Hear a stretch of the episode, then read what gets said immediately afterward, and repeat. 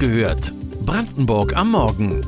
Euer tägliches News-Update von mods.de und lr.de aus der Region.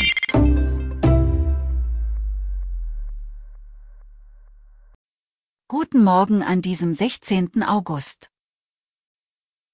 Das Fischsterben in der Oder ist ein Supergau für den Nationalpark Unteres Odertal. Der Wassermangel in Brandenburg führt zu ausgetrockneten Seen und teuren Bewässerungskosten. Der Landkreis Barnim altert nicht mehr. Das und mehr erfahrt ihr heute bei Wach gehört, Brandenburgs Morgen-Podcast von mods.de und lr.de. Ganz Deutschland blickt derzeit auf unsere Region. Und noch immer wirft das katastrophale Fischsterben Fragen auf. Seit dem Wochenende ist nun auch die Westoder bei Garz und Mescheren betroffen. Der Nationalpark Unteres Odertal ist im Ausnahmezustand. Nationalparkleiter Dirk Treichel spricht von einem Supergau für das Schutzgebiet. Hunderttausende tote Fische treiben dort im Wasser und stellen somit auch eine Gefahr für die anderen Tiere des Nationalparks dar, die die verendeten Fische fressen. Daher gilt es, die Fischkadaver so schnell wie möglich einzusammeln. Mit Sperren und Baggern arbeiten die Einsatzkräfte vor Ort. Derweil kommt Kritik von polnischer Seite. Die neuesten Informationen erhaltet ihr in unserem Live-Blog und weiterführenden Artikel zu dem Thema auf mods.de. Ein weiteres Problemthema im Bundesland hat mit Wasser zu tun. Die anhaltende Dürre und die daraus resultierende Wasserknappheit sorgt bei vielen für Unmut. Eine Folge des sinkenden Grundwassers ist das vermehrte Austrocknen von Seen, eine schmerzhafte Entwicklung für das seenreiche Brandenburg. So trocknete 2020 der 20.000 Jahre alte Freesdorfer See nach drei heißen Sommern komplett aus. Nun muss sich die Politik fragen, wie mit derartigen Entwicklungen umgegangen wird.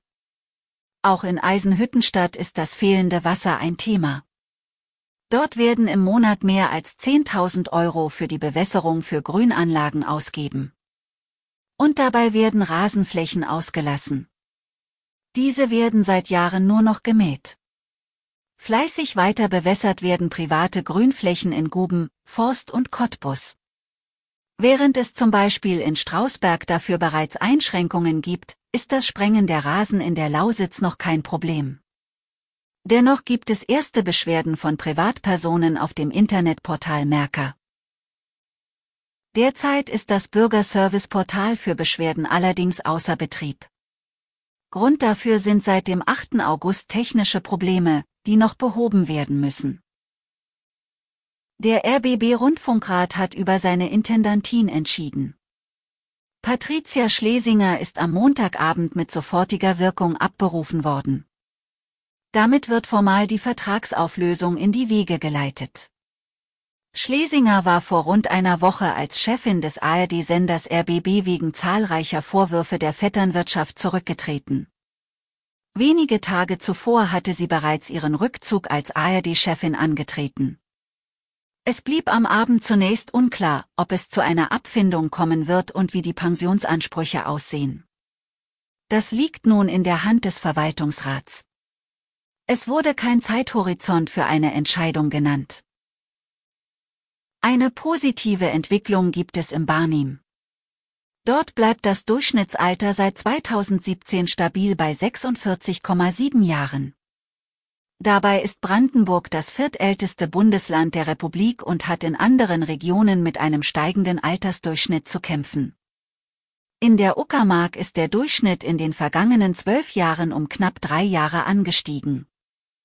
Laut Angaben des Statistischen Bundesamts steigt der Altersdurchschnitt, je weiter man sich von Berlin entfernt. Der Barnim und die Stadt Eberswalde haben in der vergangenen Zeit einen regelrechten Zuzugsboom erlebt. Dass dieser allerdings nicht nur Vorteile mit sich bringt, erfahrt ihr in unserer Podcast-Reihe Zuzug zwischen Chance und Überforderung. Eine gewisse Überforderung ergibt sich derzeit auch für Imker in Oderspree. Dort sind immer mehr Bienen von der amerikanischen Faulbrut betroffen. Wenn die Seuche bei einem Bienenstock festgestellt wird, muss das komplette Bienenvolk getötet werden, um eine Ausbreitung zu verhindern. Derzeit sind die Auswirkungen der exotischen Krankheit noch nicht einzuschätzen. Klar ist aber, dass das Wegfallen von Bienen auch für die umliegende Flora und Fauna massive Schäden mit sich bringt. Probleme gibt es aktuell auch für Jäger in Brandenburg im selben Landkreis. Sie fürchten, dass ihnen die Möglichkeit, ihren Jagdausweis zu verlängern, verwehrt bleibt. Grund dafür sind bürokratische Hürden. Wenn der Jagdausweis ausläuft, muss der betroffene Jäger auch seine Waffe abgeben. Weitere Details und Hintergründe zu den heutigen Nachrichten lest ihr auf mods.de und lr.de. Wir versorgen euch jeden Tag mit frischen Informationen aus der Region. Am Mittwochmorgen hört ihr wieder die nächste Folge Wach gehört, Brandenburg am Morgen. Kommt gut in den Tag.